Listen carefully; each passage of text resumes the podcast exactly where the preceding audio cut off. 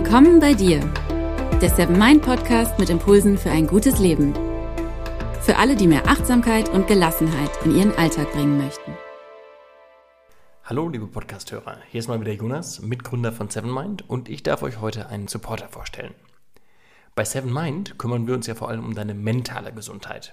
Unser heutiger Supporter, die Sensodyne Pro Schmelz Mineral Boost, hat hingegen deine dentale Gesundheit im Fokus. Diese Zahnpasta tut nämlich, wie es der Name schon vermuten lässt, ganz besonderes unserem Zahnschmelz etwas Gutes. Sie erhöht die natürliche Aufnahme von Calcium und Phosphat in den Zahnschmelz. Diese beiden Mineralien sorgen dafür, dass unsere Zähne stark und weiß bleiben. Unser Zahnschmelz mag absolut keine sauren Lebensmittel und Getränke. Also Bad News für jeden, der so wie ich auch gerne mal einen Wein trinkt. Und was ich bisher gar nicht auf dem Schirm hatte, erstmal beschädigt, kann der Zahnschmelz nicht wieder aufgebaut werden. Die Folge, die Zähne werden sich verfärben, rau anfühlen und vor allem schmerzempfindlich werden. Mit Sensodyne Pro Schmelz Mineral Boost beugt ihr aber heute schon diesem Zahnschmelzverlust vor. Mehr Informationen dazu, wie ihr eure Zähne schützen könnt, findet ihr unter mineral-boost.com. Den Link findet ihr wie immer auch in den Show Notes und jetzt viel Spaß mit der heutigen Podcast-Folge. Hi und herzlich willkommen im Seven Mind Podcast. Mein Name ist René Träder und das ist die 154. Impulsfolge. Sein oder nicht sein? Das ist hier die Frage. So heißt es bei Hamlet von Shakespeare. Sein oder haben? Das ist auch eine spannende Frage und die wollen wir uns in dieser Podcast-Folge mal genauer anschauen. Es geht um die Themen Dinge, Besitz, Eigentum und warum wir eigentlich so viel haben wollen und ich möchte dich gerne dazu motivieren, Eindrücke Millionär statt tatsächlich Millionär auf dem Konto zu sein. Meine Theorie ist, je stärker Shoppen oder eben Dinge besitzen bei uns im Leben ein Thema ist, desto stärker verlieren wir den Kontakt zu uns selbst, zu unserem Inneren, zu unseren wahren Bedürfnissen und eben auch zu den eigentlichen Themen unseres Lebens. Dinge befriedigen auf einer gewissen Ebene unsere Bedürfnisse, aber eben nur oberflächlich. Dinge sind oft nur Scheinlösungen einer Art Ersatz. Und Dinge lenken uns von dem wirklich Wichtigen ab. Von daher ist es gut, wenn wir Klarheit darüber bekommen, was wir wollen, und warum wir das eigentlich wollen. Eine bewusste Auseinandersetzung mit unseren Konsumbedürfnissen kann uns helfen, uns selbst zu ergründen. Ein Beispiel aus der letzten Zeit, aus meinem Leben. Ich war spazieren in der Stadt und lief an verschiedenen Geschäften vorbei. Plötzlich fiel mir in einem Schaufenster ein Ding auf, das meine Aufmerksamkeit gepackt hat. Sogar so, dass ich stehen blieb und es mir genauer anschaute. Es war eine Etagere, also so ein Ding, wo man drei verschieden große Teller übereinander hat, die mit einem Stab in der Mitte verbunden sind. Schwer zu beschreiben, aber ich bin mir sicher, du weißt, was ich meine. Und da kann man dann Obst drauflegen oder Pralinen oder Kuchen oder was auch immer. Und so stand ich da vor dieser Fensterscheibe, vor diesem Schaufenster und habe mir aufgemalt, was ich darauf packe und wo ich diese Etagere dann hinstelle. Und ich sah mich schon zu Hause am Küchentisch oder im Wohnzimmer, wo dann bei der Etagere so Weintrauben runterhängen oder vielleicht auch andere Leckereien drauf liegen. Vor allem, wenn ich dann mal Besuch habe. Das sieht ja ganz schön aus. Und nun muss man noch dazu sagen, dass die Geschäfte komplett zu waren zu der Zeit, als ich da vor dem Laden stand, wegen Corona. Und falls du diese Folge hier gerade in 100 Jahren hörst, also im Jahr 2121, dann kann ich dir sagen, das war ganz schön crazy in den Jahren 2020 und 2021, was da alles passiert ist. Schau mal bei Wikipedia rein, was über diese Jahre da steht. Also, ich konnte nicht in den Laden einfach reingehen und die Etagere direkt kaufen. Und ich habe richtig gemerkt, wie ich dachte, ach Mann, schade, das wäre jetzt voll schön. Und auch in der nächsten Woche geht es ja gar nicht. Die Geschäfte sind ja jetzt erstmal wirklich dicht. Wer weiß, wann ich mal wieder hier in der Ecke bin. Und hoffentlich habe ich, wenn die Geschäfte wieder aufmachen dürfen, die Etagere nicht schon längst vergessen. Und im gleichen Moment dachte ich aber auch, naja, also eigentlich brauche ich die ja gar nicht. Ich habe ja ganz viele verschiedene Schüsseln und Teller, mit denen man Essen auch ganz wunderschön anrichten kann. Und ich habe ja auch gar keine so große Küche.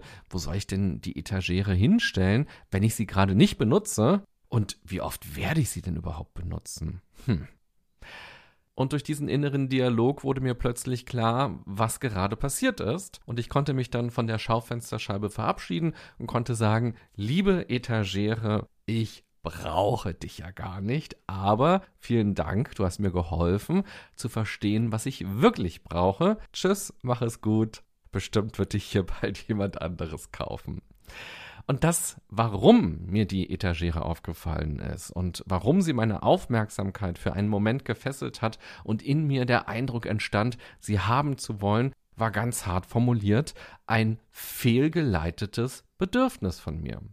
Ganz einfach, ich habe in den letzten Monaten nämlich ziemlich viel gearbeitet und muss ganz bewusst darauf achten, ausreichend Ruhephasen zu haben, Pausen zu haben, nicht zu jedem Job, den ich spannend finde, auch Ja zu sagen, freie Momente einzuplanen, freie Tage auch einzuplanen und dann auch nicht online zu sein und eben zu entspannen und nicht immer produktiv sein zu müssen, auch wenn es Spaß macht, sondern es sich einfach gut gehen lassen und auf mich achten.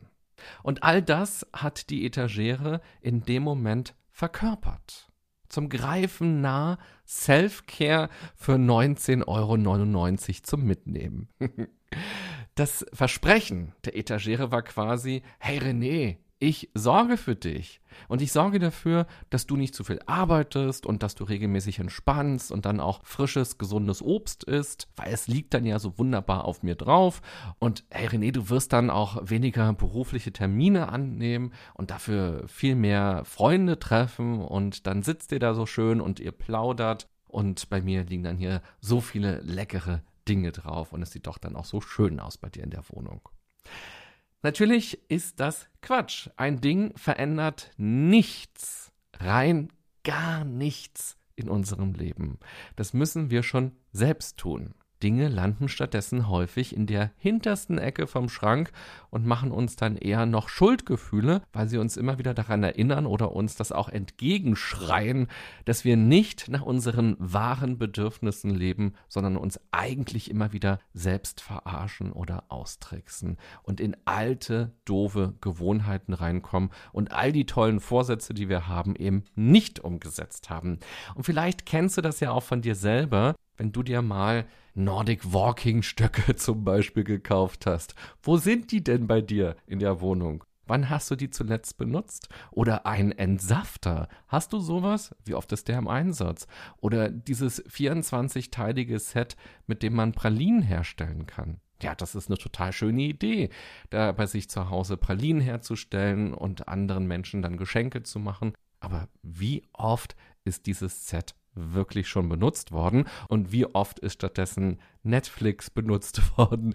Und der Fernseher? Und Instagram? Und Facebook? Und so weiter. Naja, du weißt, worauf ich hinaus will. Und nun könnte man sich ja fragen, würde unser Wirtschaftssystem zusammenbrechen, wenn wir einen engeren Kontakt zu uns selbst hätten, zu unseren wahren Bedürfnissen, wenn wir achtsam spüren, was wir wirklich brauchen ja, würden dann eigentlich viele Geschäfte pleite gehen, weil die uns nur jede Menge Plunder verkaufen, der uns ablenkt von unseren Sorgen, von unseren Ängsten, von unseren Themen. Viele der Dinge, die wir kaufen, so ist zumindest mein Eindruck, geben uns ein schnelles, gutes Gefühl. Und dieses Gefühl könnte man übersetzen mit, ach gut, jetzt habe ich ja etwas für mich getan, das war der erste Schritt, ab jetzt kümmere ich mich um die Themen. Jetzt habe ich es ja im Blick, jetzt habe ich es ja verstanden. Hier ist ja die Lösung plötzlich da. Und auch mit Ratgeberbüchern kann das genauso sein. Es zu kaufen fühlt sich so an, als wäre das Problem schon halb bearbeitet. Doch das Buch landet dann im Regal und maximal haben wir es einmal ein bisschen durchgeblättert und haben vielleicht das Inhaltsverzeichnis überflogen. Aber wir scheuen uns vor der echten Auseinandersetzung mit diesen Themen oder eben auch mit uns selber. Und dieses Buch wird dann doch nicht so benutzt, wie es benutzt werden müsste, damit sich wirklich was ändert. Das Buch an sich ändert also nichts in unserem Leben, wir selbst müssen was ändern.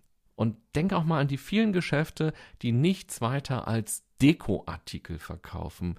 Alle vier Wochen wird da neuer Plastikkram angeboten, schöne Dinge für den Frühling zum Dekorieren oder für den Kindergeburtstag, für die Gartenparty mit Freunden, für den Balkon, für Halloween, für Weihnachten, für Ostern und dann wieder für Herbst und Winter und so weiter. Ach, diese Dinge versprechen uns, dass wir es uns schön machen, dass wir es uns gemütlich machen, dass wir auf uns acht geben, dass wir uns vielleicht auch besser ernähren, bessere Entscheidungen treffen, dass wir Freunde haben, dass wir geliebt werden, dass wir uns leicht und angenommen fühlen, dass wir uns selber auch ein bisschen mehr mögen und dass die Welt und unser kleines Leben einfach schön und harmonisch ist und gar nicht so stressig, wie wir es vielleicht sonst so wahrnehmen.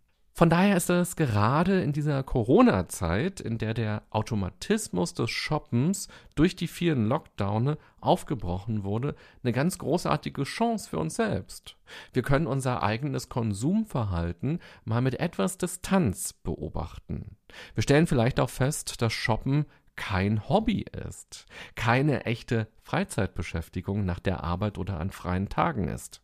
Dass Shoppen nicht Self-Care ist, dass Belohnung und Trost auch anders funktionieren können. Wir lernen vielleicht auch, dass wir gar nicht so viel brauchen, gar nicht ständig so viel Neues uns anschaffen müssen. Und vielleicht merken wir dann auch, dass wir schon eine ganze Menge haben. Mir sind zum Beispiel wohin beim Abwaschen zwei Gläser kaputt gegangen. Das war im ersten Moment ärgerlich und sofort ploppte bei mir im Kopf die Vorstellung auf, dass ich mir dann demnächst zwei neue Gläser kaufe. Aber nein, ich brauche keine zusätzlichen Gläser aktuell. Die, die ich noch im Schrank habe, die reichen völlig aus. Und wenn der Schrank ein bisschen leerer ist, dann ist das auch gar nicht so schlimm. Dinge machen unser Leben oftmals komplizierter. Sie machen uns träger und sie machen unser Leben umständlicher. Wir werden abhängig von Dingen. Und nicht zu vergessen, dass in diesen Dingen natürlich unsere Lebenszeit teilweise gebunden ist. In diesem Stück Plastik oder in diesem Stück Metall steckt auch unsere Lebenszeit. Die Etagere, die man sich kauft, die Gläser, die Kerzenständer, aber auch größere Dinge, das Auto, die Eigentumswohnung, das Haus, all das kann man umrechnen in Lebenszeit. Nämlich, wie viel meiner Lebenszeit muss ich gegen Geld tauschen, damit ich mit diesem Geld ein Ding hertauschen kann. Ich glaube, ich muss dir an dieser Stelle auch keine psychologischen Studien aus Harvard präsentieren, in denen rausgekommen ist, dass Dinge uns nicht nachhaltig glücklich machen. Diese Erfahrung haben wir alle selbst schon unzählige Male gemacht. Und trotzdem tappen wir immer wieder in die Bedürfnisfalle. Aber nicht nur, weil wir so schwach sind, auch weil die Industrie, die Wirtschaft, die Konzerne, die Werbung, die Medien, Social Media, viele, viele von diesen Fallen um uns herum aufstellen. Schon seit unserer Kindheit werden regelmäßig zigtausende Euro in uns investiert, um uns dazu zu bekommen, dass wir etwas konsumieren, dass wir das Geld wieder ausgeben, das wir haben. Es werden Bedürfnisse geweckt, es werden Bedürfnisse geschaffen und es werden uns scheinbare Lösungen für unsere wahren Bedürfnisse präsentiert. Mit dieser Folge möchte ich also für einen bewussten und ehrlichen Umgang mit Bedürfnissen werben und auch für ein bewusstes und ehrliches Konsumverhalten. Shoppen an sich ist ja erstmal nicht schlimm. Die Frage ist nur, warum machen wir das eigentlich und wären andere Dinge nicht sinnvoller oder besser? Vielleicht hilft dieser Dreiklang, den ich gerade angesprochen habe, besser zu verstehen, welche Impulse in einem gerade aktiv sind, wenn man was shoppen will. Warum will ich das? Weil da ein Bedürfnis bei mir vielleicht geweckt wurde? Was ist denn das für ein Bedürfnis? Habe ich es bislang noch nicht gewürdigt? Wie kann ich es denn würdigen? Was bedeutet dieses Bedürfnis für mein Leben? Oder will ich etwas shoppen, weil ein Bedürfnis bei mir geschaffen wurde? Es ist also gar kein Bedürfnis von mir selbst, sondern eher ein eingeredetes Bedürfnis dass ich also etwas haben muss, um dazuzugehören, um hip zu sein, um schön zu sein und so weiter. Dann können wir das relativ schnell auch wieder als externes Bedürfnis fallen lassen, wenn wir feststellen, nö, das ist mir ja gar nicht wichtig. Das wird mir nur jeden Tag suggeriert, dass mir das wichtig sein soll, aber mir sind ganz andere Dinge wichtig. Oder wird mir für ein zentrales Bedürfnis, das ich tatsächlich habe, eine Scheinlösung präsentiert. Und das ist vielleicht das besonders Schwere, denn der Konsum, das Ding, scheint das Bedürfnis schnell befriedigen zu können. Es entsteht ein gutes Gefühl. Hier ist es besonders wichtig, sich selbst zu beobachten. Manchmal fällt einem die Falle, in die man getappt ist, nämlich erst sehr viel später auf. Das ist dann auch okay, weil das ist dann ein Lerneffekt, aber es ist eben wichtig, immer besser zu verstehen, warum habe ich denn jetzt etwas gekauft? Und was war denn das für ein Glücksgefühl oder was war der Auslöser im Vorfeld, was mich dazu motiviert hat und was ist eigentlich mit diesem Ding passiert oder auch mit diesem Glück oder auch mit dem Problem? Lasst uns also wegkommen vom Haben und stärker hinkommen zum Sein. Lasst uns in Verbindung mit unseren Bedürfnissen treten und dadurch erkennen, was wir wirklich brauchen. Der Gedanke, sich auf das Sein statt auf das Haben zu konzentrieren, ist natürlich schon uralt, aber in einer Zeit, in der es so viel zum Haben gibt und in der es eben auch so viele Fallen um uns herum gibt, ist dieser Gedanke umso wichtiger. Im Jahr 1976 ist ein Buch erschienen, das sich lohnt zu haben, weil es so wunderbar auf die Kraft des Seins aufmerksam macht. Es ist das Buch Haben oder Sein des Sozialpsychologen und Psychoanalytikers Erich Fromm. Er beschreibt die damalige Gesellschaft als eine, die sich durch Besitz definiert. Was würde er nun, ungefähr 45 Jahre später, wohl über unsere aktuelle Gesellschaft denken? Und müssen wir dann nicht mit Schrecken auf die Gesellschaft in 45 Jahren schauen? Wie wird sich das alles weiterentwickeln? Wie sehr hat man als Individuum überhaupt die Möglichkeit, sich dem Konsum zu entziehen, wenn man in so eine Dinge-Gesellschaft hineingeboren wird und dort aufwächst? Dann erscheint Konsum ja ganz normal. Erich Fromm kritisiert den Kapitalismus, denn nach seiner Auffassung sind wir im Kapitalismus nur das, was wir haben. Der Mensch wird über seine Dinge oder über seine Kaufkraft definiert und definiert sich auch selbst darüber. Er nennt diese Perspektive den Haben-Modus. Ich mag diesen Begriff sehr, weil er uns im Alltag helfen kann, besser zu verstehen, welcher Schalter bei uns gerade umgelegt wurde und in welchem Modus wir uns befinden. Vielleicht magst du dir das ja auch mal wirklich wie ein innerliches Programm vorstellen, wenn dir das nächste Mal auffällt, dass du etwas haben willst, etwas besitzen willst, etwas kaufen willst, dann bist du im Haben-Modus, im Haben-Programm. Wie kann man umschalten auf den Sein-Modus? Die Antwort ist hier natürlich unter anderem Achtsamkeit, auch wenn Fromm diesen Begriff in den 70er Jahren sicher so nicht benutzt hätte. Der Haben-Modus ist ja eng verknüpft mit dem Autopiloten. Wir spüren, dass wir etwas wollen. Wir spüren vielleicht auch ein Unbehagen in uns, weil wir traurig sind, weil wir gestresst sind, weil wir wütend sind, weil wir frustriert sind. Aber wir wissen gar nicht so richtig, warum wir dieses Ding jetzt wollen. Wenn man uns fragen würde, Mensch, warum willst du das jetzt hier kaufen? Oder warum hast du das eigentlich gekauft? Dann könnten wir vielleicht auch was antworten, aber ich würde sagen, dass diese Antworten meist weit entfernt von den wahren Gründen sind. Ich hätte bei der Etagere vielleicht gesagt, naja, ich habe sie mir gekauft, weil sie ist doch schön. Und sie passt doch auch so gut in meine Wohnung, zu den anderen Dingen hier. und dann können wir so schön frühstücken und dann liegt da so alles so wunderbar drauf. Das ist doch ein ganz schönes Ambiente. Dass es aber tief in mir auch den Hinweis gab, in letzter Zeit sehr viel gearbeitet zu haben und wenig Zeit für Ruhe, Entspannung und Self-Care gehabt zu haben, würde als Antwort wahrscheinlich nicht kommen. Das Gefährliche an diesem Haben-Modus ist, dass er kein stabiler Zustand ist, den man erreichen kann und dann ist alles gut.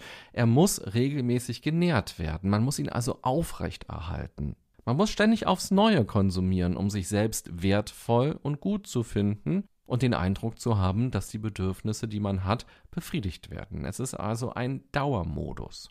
Wenn der Konsum weniger wird, dann sinkt auch das Selbstwertgefühl, denn man definiert sich ja darüber, was man hat, was man haben kann, also auch über die Kaufkraft. Und wenn man weniger haben kann, ja, dann ist man weniger wert, ganz klar. Besitzen wollen macht dadurch unfrei. Wir werden zum Sklaven unseres Selbstwertgefühls. Ganz spannend ist, dass man diesen Haben-Modus auch noch erweitern kann und an unsere aktuelle Zeit anpassen kann. Rainer Funk von der Internationalen Erich Fromm Gesellschaft sagt, dass es heutzutage auch sehr viel stärker als damals darum geht, dass wir Recht haben, dass wir die Wahrheit haben, dass wir ein gutes Image haben. Beim Haben-Modus geht es also nicht nur um Konsumgüter, sondern auch darum, was wir sonst so besitzen können, in Anführungsstrichen. Wir haben eine Beziehung, deshalb sind wir wertvoll oder richtig. Wir haben 1000 Follower bei Instagram, deshalb sind wir wichtig oder schön oder fühlen uns geliebt. Was genau können wir dann unter dem Sein-Modus verstehen? Im Sein-Modus wird unsere Identität nicht dadurch beschrieben, was wir haben, sondern durch das, was wir sind. Das Sein ist unser Charakter, das sind unsere Werte und das ist unser Erleben. Und gerade diesen letzten Punkt, den finde ich so wichtig für ein lebendiges Leben. Ich will es nochmal anders formulieren. Das Sein erlebt, das Sein ist und vor allem ist es komplett, wie es ist. Es braucht nichts. Dieser Modus beschreibt viele Komponenten eines achtsamen Lebens, dem Sein im Hier und Jetzt. Die meisten von uns gehen ja davon aus, dass das Leben endlich ist, dass wir nur für eine gewisse Zeit auf dieser Welt hier sind und dass möglicherweise danach alles vorbei ist. Von daher ist es doch völlig egal, wie viel Besitz wir in dieser Zeit, in der wir auf der Welt sind, anhäufen können. Wir werden all das nicht darüber hinaus nutzen können. Wir werden nichts in den Tod mitnehmen können. Die einzig sinnvolle Reaktion auf diese Erkenntnis müsste doch sein, den Fokus vom Haben zumindest etwas zu verschieben, da es doch darum gehen muss, die begrenzte Lebenszeit gut zu gestalten. Statt Millionär zu werden, ist dann doch viel erstrebenswerter, Eindrücke Millionär zu werden oder Erlebnisse Millionär, Erfahrungsmillionär.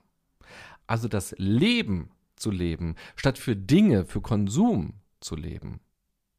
Und weil es so wichtig ist, an dieser Stelle nochmal, in jedem Ding steckt ein bisschen unserer Lebenszeit. In einer Etagere sind es vielleicht nur ein paar Stunden unserer Arbeitszeit, die da drin stecken, um sie zu bekommen. In einer Etagenwohnung ist es möglicherweise die Hälfte unseres Lebens. Wow. Die Vorstellung ist doch krass, oder?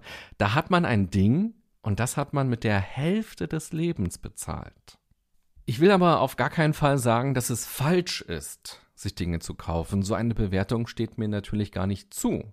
Ich möchte damit nur daran erinnern, dass wir immer die Wahl haben, was wir tun und dass wir achtsam in uns hineinhören sollten, warum wir bestimmte Dinge tun, warum wir bestimmte Dinge wollen und was unsere wahren Bedürfnisse sind. Nicht nur, weil das Leben irgendwann ja vorbei sein wird, auch weil es schneller vorbei sein kann, als wir uns häufig bewusst machen. In der letzten Woche ist der Morning Show Moderator Jan Hahn gestorben. Vielleicht hast du es ja mitbekommen. 47 Jahre ist er alt geworden. Und solche Meldungen schocken uns Menschen ja immer wieder, wenn wir das aus der Zeitung, aus dem Internet, aus dem Fernsehen, aus dem Radio erfahren. Das ist so ein kurzes Aufrütteln. Egal, ob man ihn kannte oder nicht. Die Nachricht, dass ein Mensch mit Mitte 40 stirbt, ist einfach traurig und erinnert uns daran, dass es eben keine Garantie für ein langes Leben gibt. Aber das ist keineswegs selten. Die meisten Todesfälle kriegen wir ja gar nicht mit, weil es keine Promis waren. Es passiert ständig und jeden von uns kann es treffen. Ein bewusstes Leben, in dem man diese Haben- und Sein-Schalter achtsam im Blick hat, kann dabei helfen, die Zeit, die man hat, gut zu nutzen, gut zu gestalten und sich zum Beispiel auf Eindrücke auszurichten, auf Erlebnisse, auf Erfahrungen, auf zwischenmenschliche Beziehungen, statt sich auf das Haben auszurichten. Was denkst du über deine Haben- und Sein-Schalter? Durch was wird der Haben-Schalter bei dir umgelegt? Woran kannst du merken, dass er umgelegt wurde? Und wie kannst du den Sein-Schalter umlegen? Und kannst du dir vorstellen, dass man daraus ein tägliches Ritual morgens beim Aufstehen machen kann? Dass man sich fragt, wie es aktuell um diese Schalter bei einem steht und dass man sich vorstellt, wie man den Sein-Schalter aktiviert? Wie kann sich dadurch die Wahrnehmung verändern? Wie können sich dadurch die Gedanken verändern? Wie kann sich dadurch das Handeln verändern? Also kurzum, wie viel Kraft haben die Schalter, um den Tag in eine ganz andere Richtung gehen zu lassen? Und wie viel Einfluss hat die bewusste Auseinandersetzung mit diesen Schaltern dann auch auf das Leben an sich? Und wie das bei solchen Schaltern ist, mal klemmen sie, mal haben sie einen Wackelkontakt. Alles das gehört natürlich dazu. Es geht ja nie um eine hundertprozentige Perfektion, sondern um einen bewussteren Zugang zu den inneren Mechanismen und dadurch eben auch zu unseren Verhaltensweisen. Zwar keine Studie aus Harvard, aber am Ende dieser Folge möchte ich dir noch eine Studie aus den USA präsentieren, die das auch nochmal ganz wunderbar ausdrückt.